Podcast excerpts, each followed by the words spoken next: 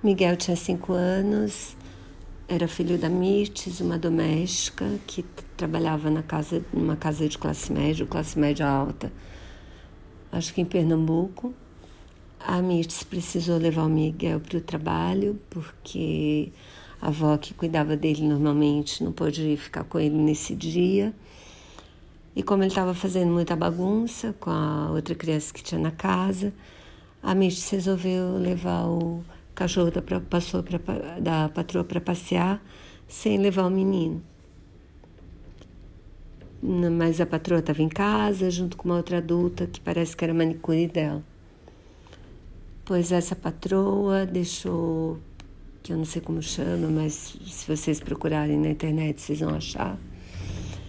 Essa patroa deixou o menino, um menino de 5 anos, o Miguel, esse menino, entrar no elevador sozinho.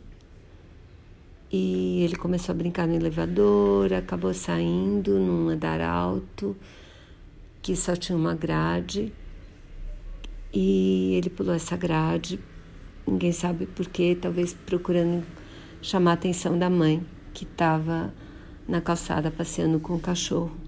E esse menino morreu.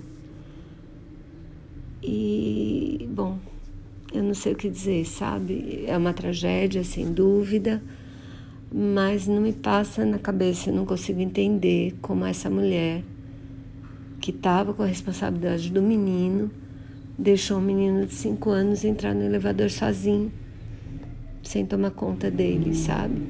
As tragédias que acontecem com as crianças são a responsabilidade dos adultos. Uma tristeza, uma tristeza.